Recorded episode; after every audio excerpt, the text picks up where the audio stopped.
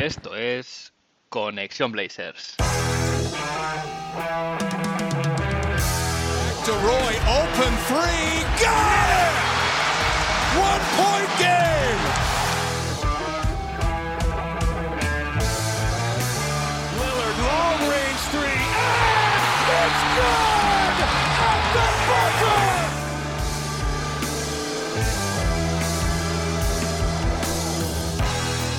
Bienvenidos al episodio 91 de Conexión Blazers. Soy Héctor Álvarez y para empezar la semana bien, toca mirar Oregón para traerte una dosis de todo lo que necesitas saber del equipo y en menos de una hora, un rato que se te hará corto.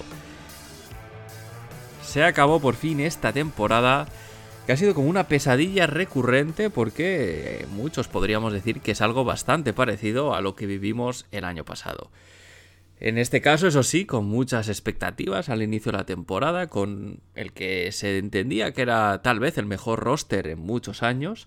em, con la. Bueno, pues básicamente con la llegada de Jeremy Grant como, como principal refuerzo, un jugador que a priori eh, se entendía que podía combinar muy bien con Damian Lillard, se hablaba, y, y- y creo que, que una vez vista la temporada, pues es así, ¿no? El mejor alero que había tenido este equipo desde los tiempos de la Marcus Aldridge, pero ni por esas el equipo ha podido eh, ya no llegar a las expectativas creadas, sino siquiera competir al nivel mínimo exigible con el roster que, que se tenía entre manos.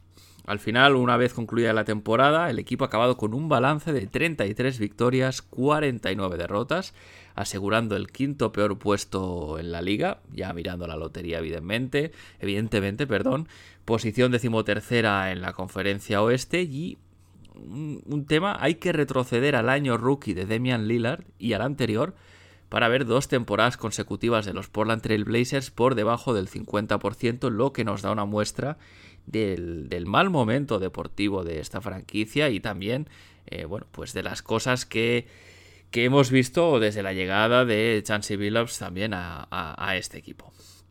A nivel estadístico, ya con, como decía, con la temporada concluida, eh, los Blazers han acabado como el decimoctavo mejor ataque, es decir, puesto 18 en cuanto a offensive rating. Vagón de cola en cuanto a la defensa, ya lo sabíamos, eh, se, ha, se ha cerrado la temporada confirmándolo, 28 el puesto en cuanto a defensive rating y un net rating en el puesto 26. eh, datos muy, muy pobres eh, en territorio de equipos mucho peores eh, a nivel de talento individual que el que tienen los Portland Trail Blazers. Los aficionados ya, pues bueno, sin, sin el postre, sin el premio del playoff, pues nos toca mirar a, mayo, a la lotería de- del draft. Y bueno, pues ahora básicamente fuera de lo que sería partidos donde no jueguen los Portland Trail Blazers, ¿no? el entretenimiento de la mayoría ya es especular de cara a posibles traspasos, a quién tocará en el draft, ¿eh? el, el, el famoso, eh, tirar la ruleta a ver qué, posición sale para Portland. A nivel de, de probabilidades, los Blazers, como decía, con el quinto peor récord, tienen un 10,5% de posibilidades de tener el pick número uno, que parece indiscutible que será, le toque a quien le toque, Víctor Wembanyama. Tienen también un 10,5% eh, de probabilidades del pick 2, 10,6% del pick 3, 10,5% del pick 4. 2,2% del pick 5, 19,6% del pick 6 y 26,7% del pick 7. A partir de ahí ya las posibilidades caen un poco, un 8,7% de que caiga el pick 8 y como mucho se puede bajar hasta el pick 9 que sería con un 0,6% de posibilidades eh, un escenario bastante remoto, aunque estadísticamente probable. Sí que es verdad que los Blazers están casi al 50% de probabilidades de que les toque eh, un pick en el top 4, algo que sin duda serían muy buenas noticias. Sobre todo porque daría margen a Joe Cronin para moverse, eh, daría más margen, no margen, más margen a Joe Cronin para moverse en este mercado de traspasos que llegará en verano eh, de cara a mejorar el roster para la, para la próxima temporada. Y bueno, pues con todo esto, con la temporada justo ahora finalizada, en el episodio de hoy toca hacer balance individual y colectivo de este año frustrante. Pero antes vamos a repasar, como es habitual, lo que hemos visto en Rip City esta semana.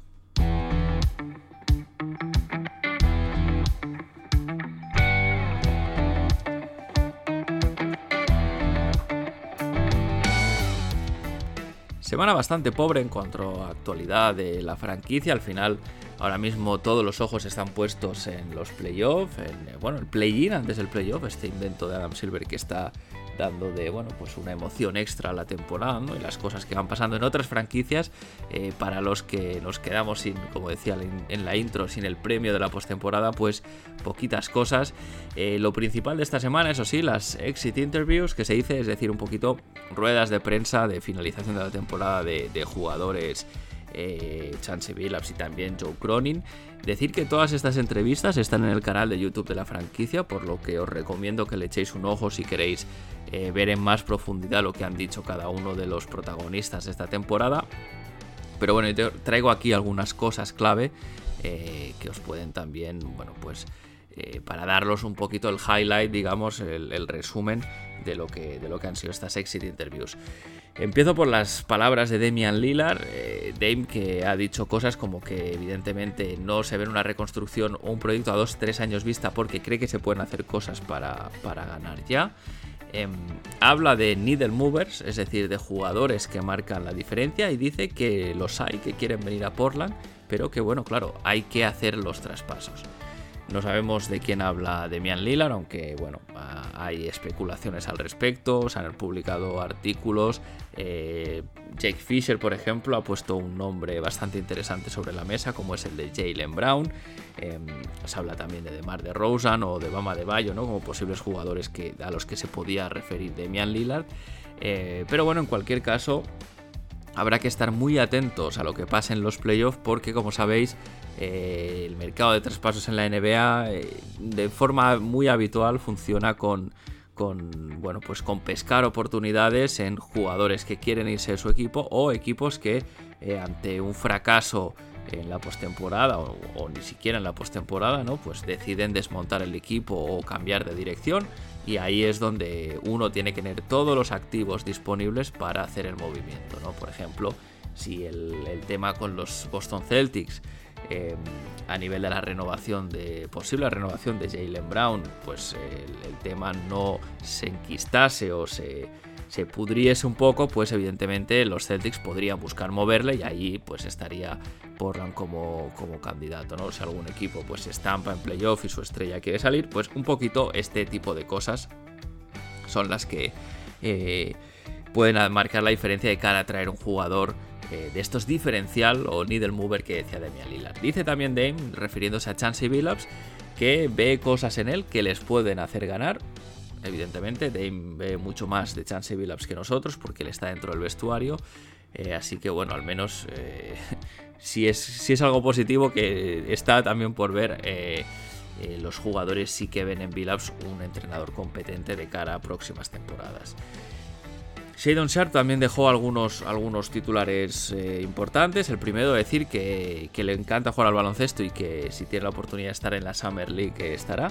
Que cualquier, cualquier oportunidad de jugar es buena para él. Así que, eh, bueno, pues es posible que le veamos. Aunque viendo la explosión de esta pasada temporada, no descartaría tampoco que la franquicia eh, prefiriese que Shadon trabajase en aspectos de, su juego antes de tener minutos a un nivel de baloncesto que, bueno, pues digamos, ya ha rendido muy bien en nivel NBA, tal vez eh, desde la front office o el, bueno, el cuerpo técnico prefieran que, bueno, pues que pase su tiempo trabajando, puliendo su juego y mejorando cosas antes de simplemente tener minutos en la Summer League.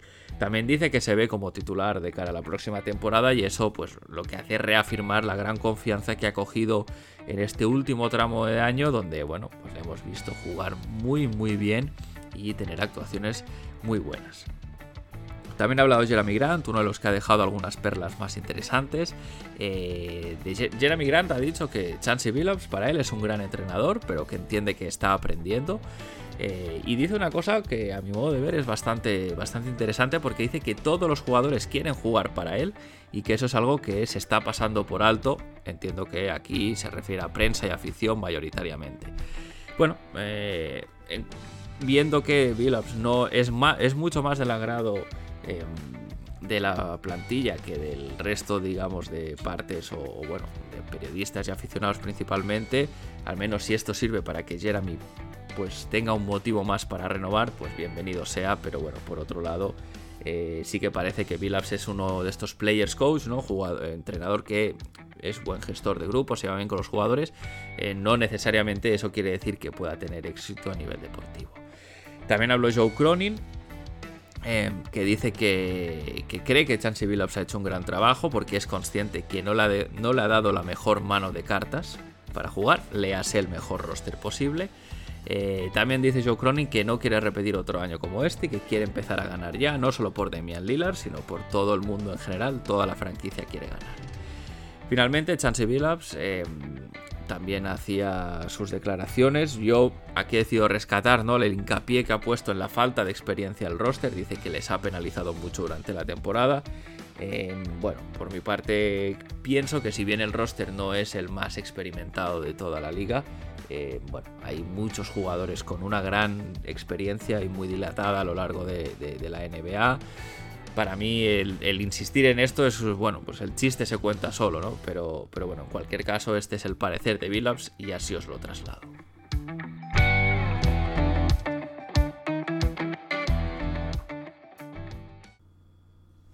Y como os comentaba, pues eh, este es un episodio un poquito de balance eh, balance a nivel individual, también a nivel colectivo, sobre todo entraré en, jugadores tanto que han estado toda la temporada como los que llegaron el deadline.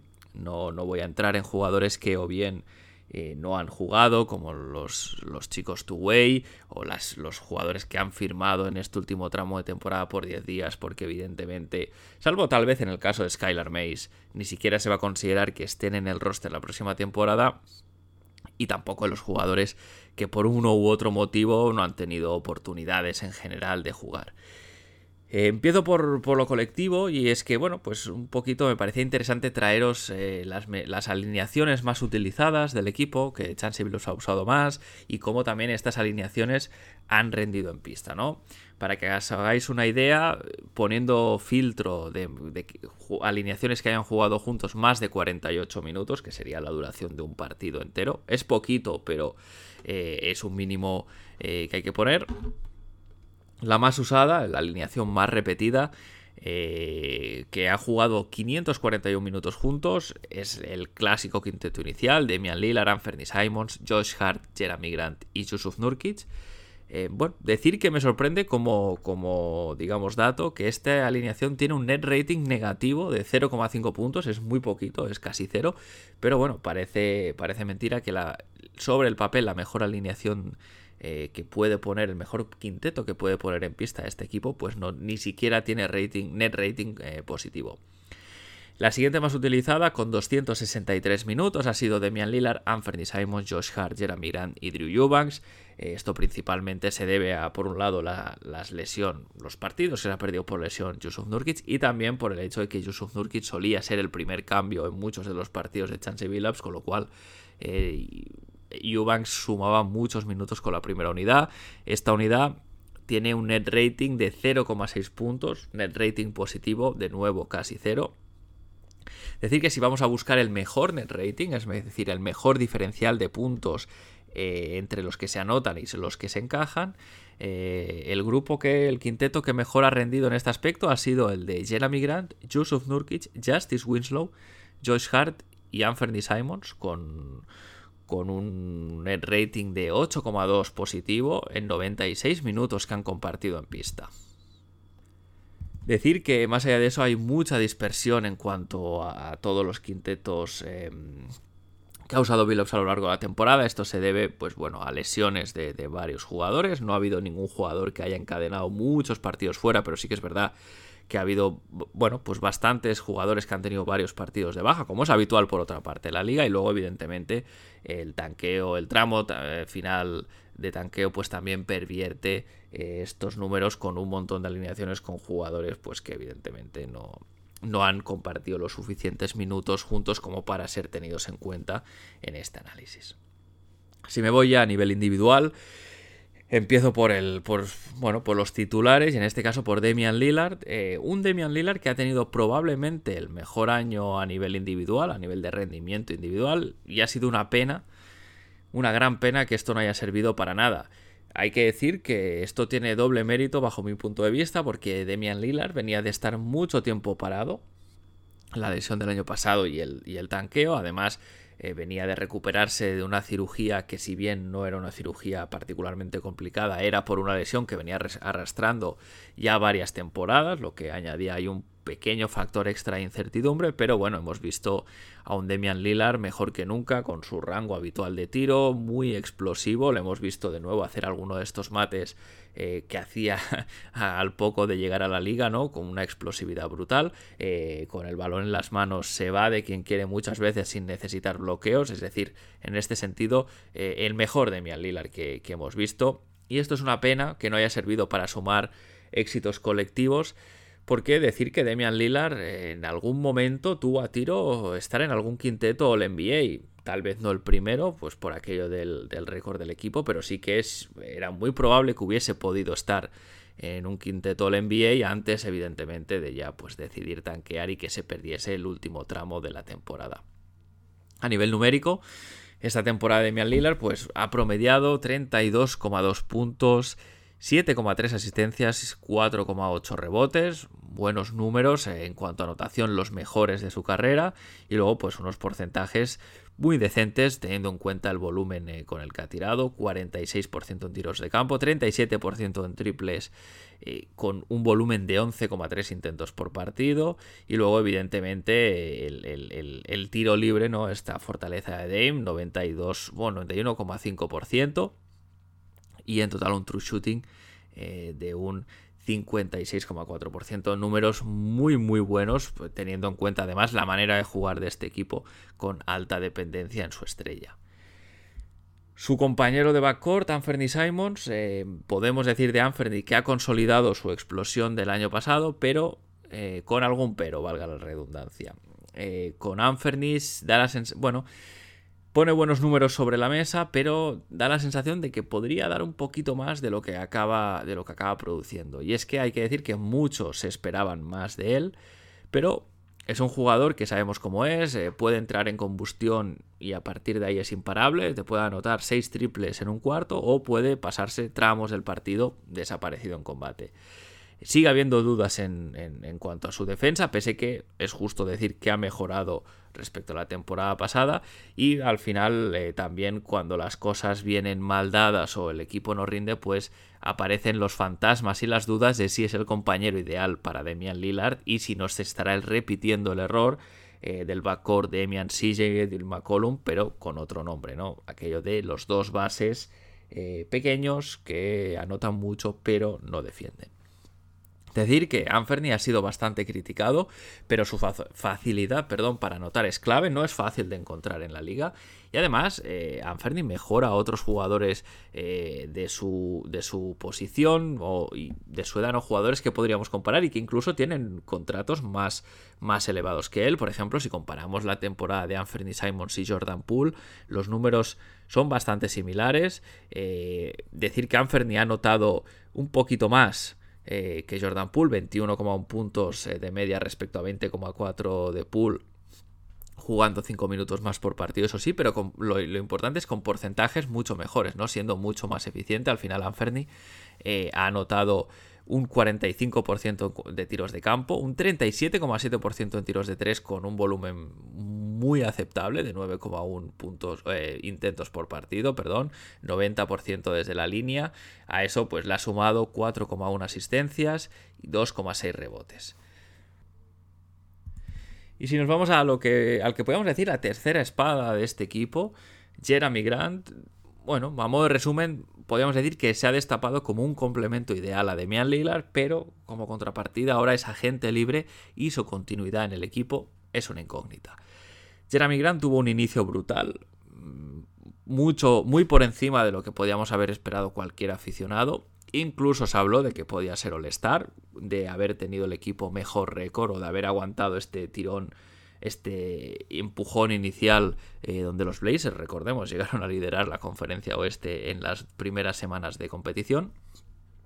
A partir de ahí, eh, bueno, pues ha sido un poco el efecto de la gaseosa o de un azucarillo que se diluye, perdón, ha ido perdiendo fuerza, bajando sus rendimientos según avanzaba la temporada.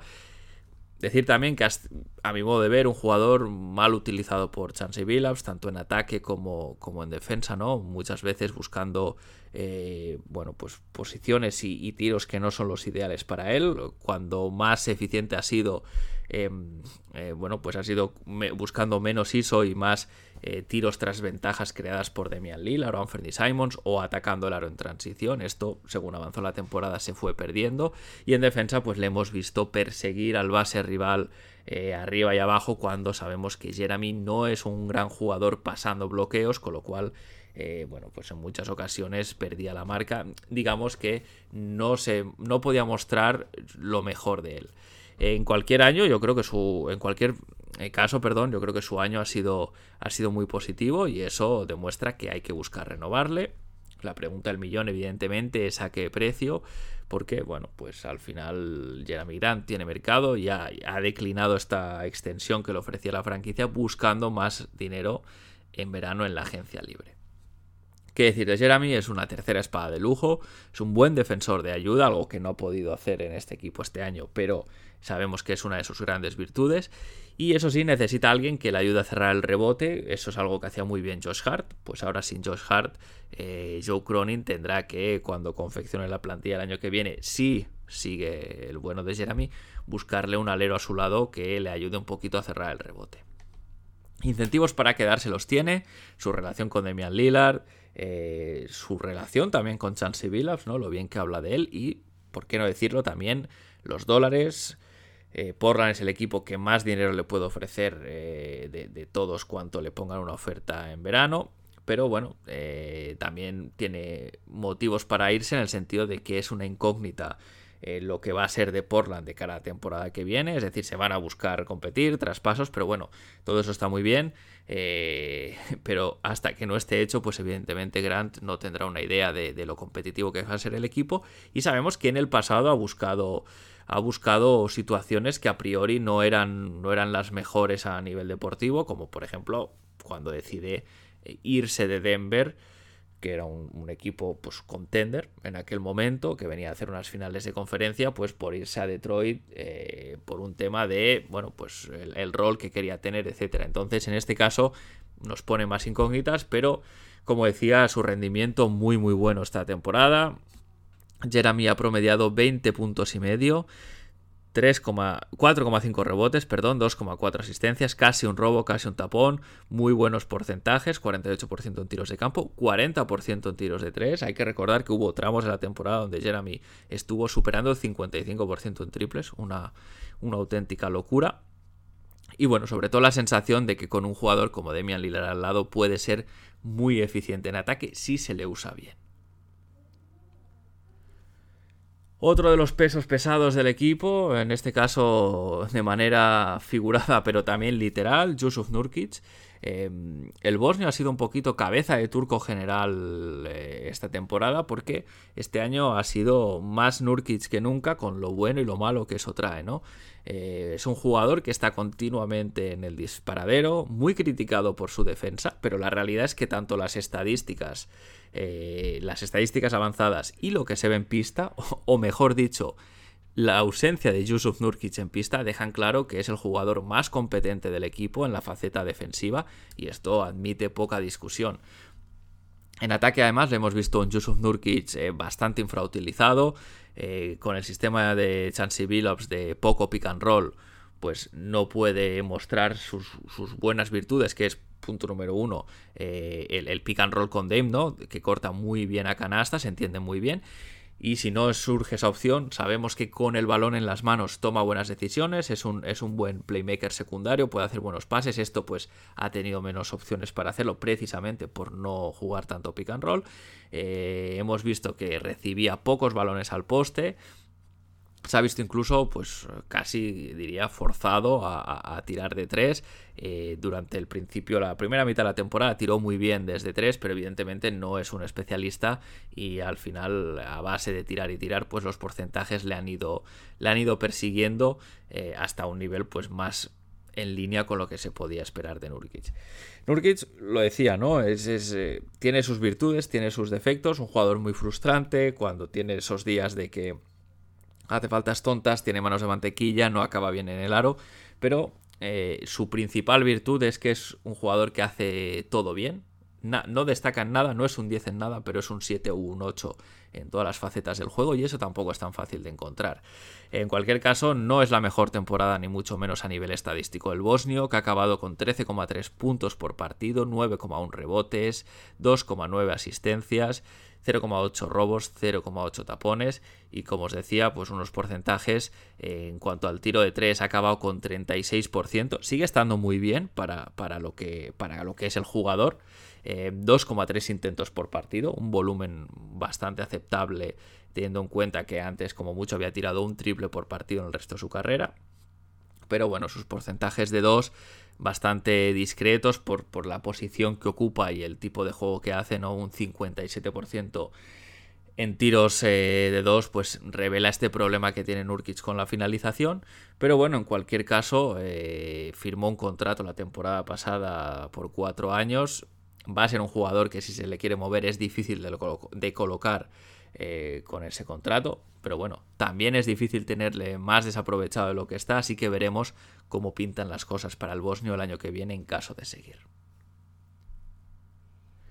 Y me voy ahora ya a jugadores que han sido más secundarios o empezado en el banquillo. Empiezo por Shadon Sharp, que es la mejor noticia sin duda de esta temporada, el haber podido ver el potencial que tiene.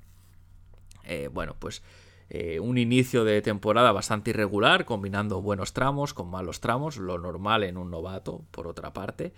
Pero en este último tramo de la temporada se ha destapado y, está un poco cumpliendo todo lo que se decía de él eh, en cuanto al potencial que tenía, ¿no? Recordemos que venía como este jugador con un gran halo de misterio, sin haber jugado en la universidad, del que se decía que tenía muchísimo, muchísimo potencial y se le drafteó en base, en base a eso. Y bueno, al final su modo de jugar, la fluidez que tiene y las condiciones físicas, pues simplemente te dicen que, que Sharp es un chico que lo tiene todo para ser un jugador importante, importante en la liga si trabaja y se sigue desarrollando. Y a mi modo de ver, además, debería ser intocable de cara a, futuros traspasos. Em, bueno, salvo que te venga un jugador All NBA eh, y de los buenos, ¿no? Es un jugador que, para mí lo que está demostrando te lo tienes que quedar y lo tienes que desarrollar porque además lo bueno es que parece que está listo para ello.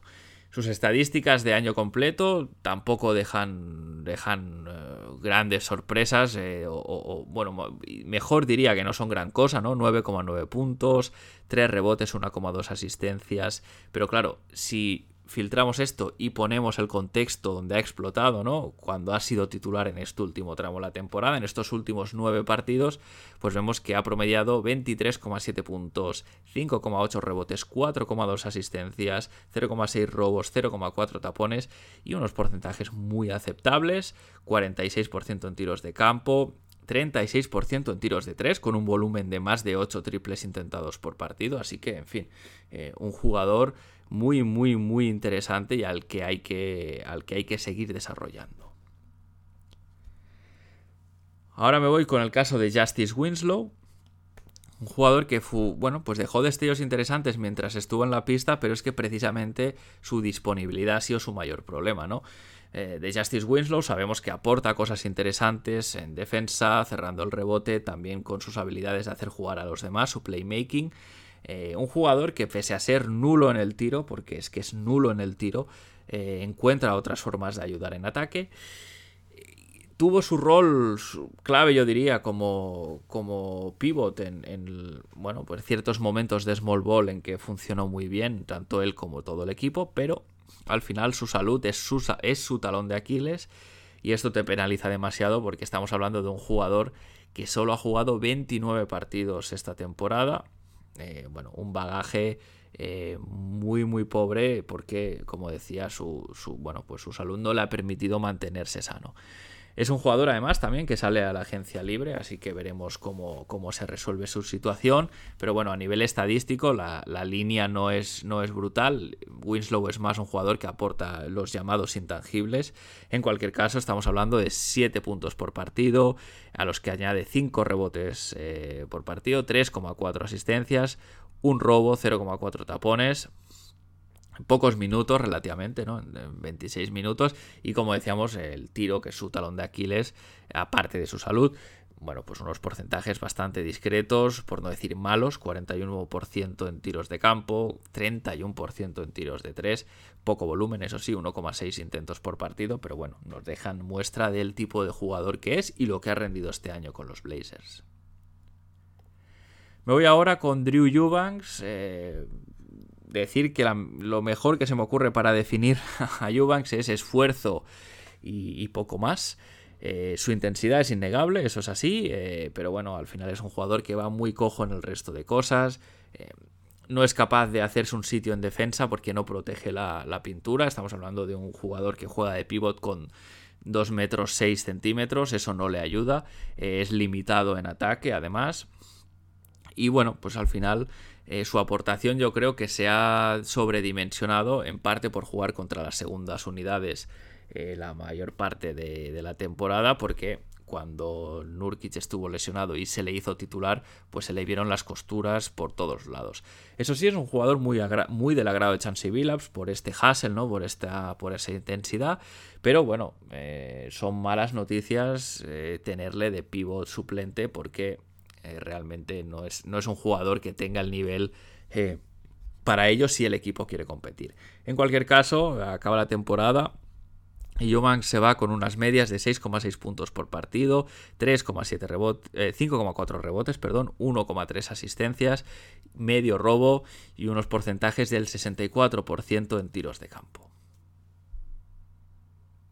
Me voy ahora con Nasir Little, un jugador del que también se esperaba mucho y de nuevo pues no ha cumplido con esta expectativa. Eh, en el caso de Nasir es, un poquito eh, uno de estos chicos que te hace levantar la ceja porque eh, tiene condiciones, pero la falta de consistencia le mata, ¿no? Estamos hablando de primer, en primer lugar su rendimiento, que ha sido muy irregular durante el año, y luego estas lesiones continuas que tampoco le ayudan a tener una, regularidad y una continuidad que tal vez le ayudase a coger confianza y coger ritmo. Estaba además destinado a un mayor rol del que ha tenido, pero bueno, fueron malas noticias para él el no haber sido el 3 titular al inicio de la temporada. Todo parecía indicar que sería así, pero realmente su nivel no era de titular, 3 eh, titular de la NBA y Josh Hart le quitó el puesto. A tramos ha encontrado la manera de aportar desde el banquillo, atacando el aro, con tiros desde media distancia, rindiendo bien. Pero claro, cuando haces balance miras 54 partidos jugados de 82 posibles, evidentemente la salud es su cruz y es un problema. Incluso se podría hablar que hemos visto una regresión ¿no? de Nasir Little por esta falta de continuidad y este rol eh, decreciente. Al final Nas se va, acaba la temporada con unas medias de 6,6 puntos por partido. El año pasado, recordad, 9,8, o sea, es, una, es un descenso importante. En cuanto a los rebotes, 2,6 rebotes por partido, 0,9 asistencias y bueno, unos porcentajes eh, discretos en tiros de 2, 44%, 36,7% en tiros de 3. Y me voy ahora con Trendon Watford, un jugador del que podemos decir que nos ha demostrado que tiene sitio en el equipo si es con el rol adecuado. Es un poco como una, como una navaja suiza, eh, hace un poquito de todo, pasa bien el balón, bota bien y conduce bien, toma buenas decisiones, tiene un buen floater, ¿no? Este tiro así esta bombita de cerca del aro. Tiene muy buen eh, IQ, entiende muy bien el juego. Pero lo que, nos ha, lo que hemos podido ver esta temporada es que es un jugador que es útil y cumple como 4, pero no lo puedes tener jugador eh, en la posición de 5 de pivot, porque ahí pues también se le ven todas las costuras. Al final estamos hablando de un jugador de 2.06 que no tiene ni los kilos ni la explosividad para compensarlo de cara a, proteger la pintura o a vérselas con jugadores mucho más grandes que él. En cualquier caso, sí que es un jugador útil en el fondo de. para tener en el fondo de banquillo. Este año ha cerrado con 7,4 puntos por partido, 3,8 rebotes, 2,1 asistencias, medio robo y unos porcentajes decentes, 56% en tiros de campo. Otro jugador que, del que se esperaba un poquito más, tal vez, ha sido Jabari Walker. Pese a ser un novato, podemos decir que ha pasado un poquito del, de la historia de, la Summer League a la irrelevancia más absoluta durante la temporada. Eh, como decía, esa Summer League pues dio altas esperanzas de lo que podía hacer, pero la verdad es que nunca ha encontrado su ritmo, no ha tenido tampoco los minutos, que esto es algo normal siendo rookie en un equipo que busca competir, pero en los minutos que ha tenido no ha demostrado lo que venía siendo su principal virtud en la, en la liga universitaria, que era el tiro de tres. Eh, en este caso, pues no, no ha cumplido y ha dejado claro que necesita bastante desarrollo. El bueno de Jabari ha acabado con unas medias de 3,9 puntos por partido, 2,3 rebotes, 0,6 asistencias y como os decía, pues los porcentajes, su gran cruz en el tiro de 3, un 28,6%. Y bueno, pues antes de, cerrar, dos, un par de jugadores que llegaron en el deadline. Empiezo por Matisse Taibul, el que creo que se ha ganado una oportunidad para la temporada que viene porque tras el fiasco de Gary Payton II, pues es el mejor jugador que tenemos a nivel de defensa sobre el balón eh, que bueno que puede tener este equipo no eh, es un jugador con problemas ofensivos pero bueno en una alineación con Damian Lillard, Anthony Simons o Jeremy Grant pues debería ser un jugador que aporte más que reste si se le usa bien ¿eh? esto es importante Además, parece ser que la química con Demian Lillard y el resto del equipo ha sido de 10, eh, por lo que se ve en pista, por momentos como el mítico rap de Dame en el avión, por lo que dicen sus compañeros, yo creo que debería seguir. Es un jugador que va a salir a, la free agency, pero sobre el papel tampoco debería tener grandes ofertas. Y ha acabado con unas medias más que decentes en este periplo de 22 partidos con los Blazers, 7,4 puntos, 2,6 rebotes.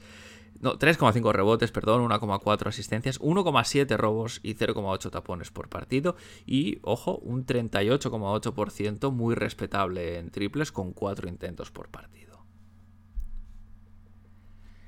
Y el otro que llegaba en el deadline, Cam Reddish, eh, un jugador que es un caso extraño porque lo tiene todo para triunfar. las condiciones están ahí, a la altura, la envergadura, su físico en general, el tiro que tiene pero su frialdad en la pista le condena.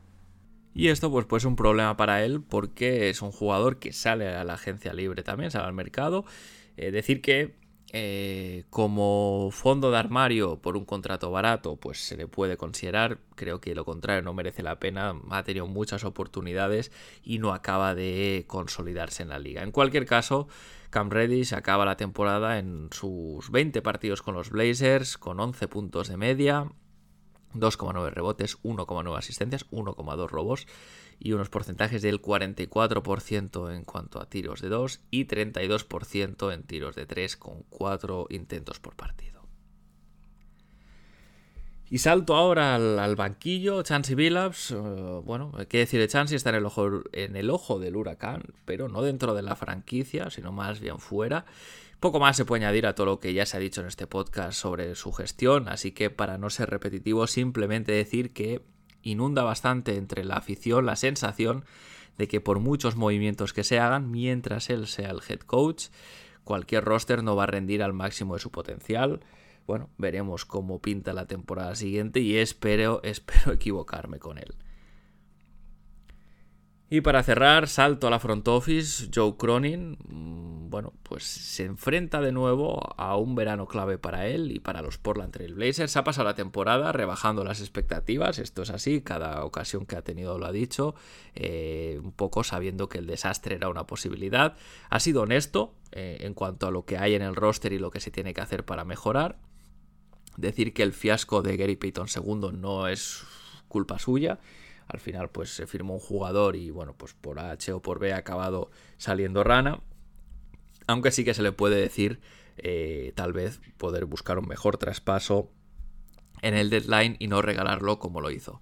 El traspaso de Hart muy bueno, ya entendiendo que no se iba a renovar y es además esa primera ronda que se recibió de los Knicks, eh, que evidentemente tras la clasificación a los playoffs de los, de los de Nueva York pues ya está garantizada, pues esta primera ronda le pone en disposición de moverse este verano sin cortapisas en caso de que sea, em, bueno, pues que pueda llegar a un acuerdo con los Bulls y tal vez usarla para desproteger las nuestras y ya acabar con esa pesadilla de traspaso de la Nance Jr.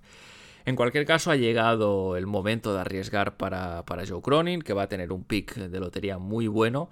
Veremos si lo usa y es capaz de hacer este gran traspaso que esperamos o si acaba siendo un déjà vu del verano pasado.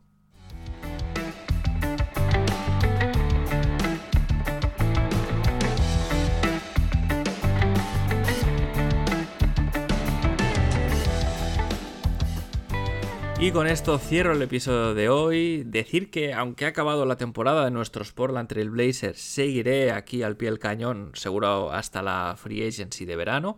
La semana que viene, si no hay contratiempos de agenda, estará en el podcast Sean Hiking, periodista local de que bueno, que ha venido cubriendo a los Blazers de manera muy cercana durante este año, así que eh, será una entrevista bastante interesante. Por lo demás, como os digo siempre, recordad que si tenéis algo que decir sobre el podcast, lo podéis hacer, eh, ya sean propuestas, comentarios, temas que queréis que trate, preguntas que queráis que traiga aquí. Bueno, pues eh, eh, podéis contactar a través de los comentarios en iVoox, lo podéis hacer a través de la dirección de correo connectionblazers.gmail.com, a través del Discord de la comunidad de Back to Back y también en Twitter en arroba. Si habéis llegado hasta aquí, gracias por estar ahí una semana más, especialmente en una temporada tan difícil como esta. No es fácil seguir enganchado o enchufado al equipo pues cuando se juega mal y los resultados no acompañan, con lo cual eh, dobles gracias por mi parte. Y lo de siempre, si os gusta el podcast, recomendadlo a vuestros amigos, a vuestras amigas. Yo sin más me despido. Seguimos conectados. Hasta la semana que viene.